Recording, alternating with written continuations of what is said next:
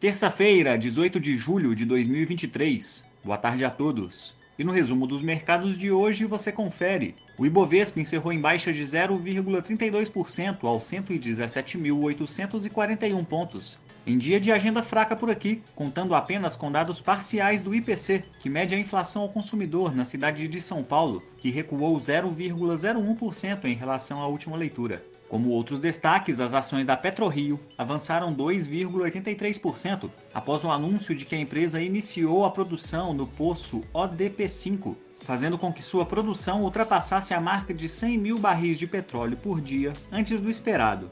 Já as ações da Uzi Minas operaram na maior parte do pregão em queda, mas encerraram em estabilidade após o Ministério Público de Minas Gerais propor uma ação civil pública no valor de mais de 340 milhões de reais, exigindo reparação por emissão de poluentes atmosféricos pelas operações na unidade de Ipatinga. O dólar à vista, às 17 horas, estava cotado a R$ 4,81, em leve alta de 0,04%.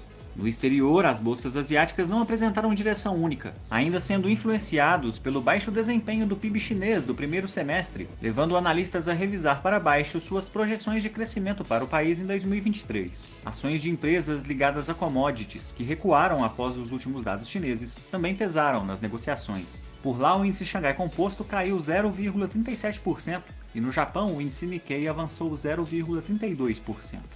As bolsas da Europa avançaram em dia sem agenda na região, aguardando dados finais de inflação ao consumidor na zona do euro que saem amanhã. O índice Eurostock 600 avançou 0,62%.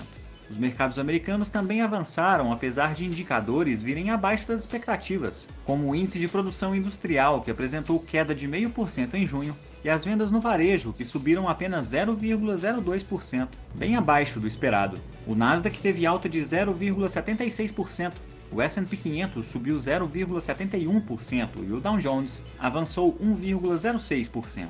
Somos do time de estratégia de investimentos do BB e diariamente estaremos aqui para passar o resumo dos mercados. Uma ótima noite a todos e até a próxima!